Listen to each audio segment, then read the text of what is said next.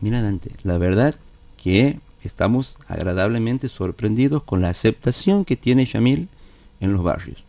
Y es muy raro que un hombre que ha dedicado toda su vida a su trabajo privado y a su trabajo social. Acordate que él es representante de BAI, que trabaja con los chicos con autismo, que como decía el chueco tiene una historia de vida, Yamil, mm. desde su familia, que bueno, es algo que él lo tiene que contar. Nosotros mm. podemos resaltar ese compromiso que tiene, haya aceptado ser candidato a intendente. O sea, normalmente la gente que no hace política desde chico es reacio a aceptar un desafío de esto. Mm. Pero bueno, es el cariño que los bandeños tenemos por nuestra ciudad y que lo manifestamos en todos los lugares. Yamil recorre los barrios diariamente, tenemos muchísimas actividades que tienen que ver con lo social, más que nada con lo político, con lo empresarial a veces, a veces mezcladas, pero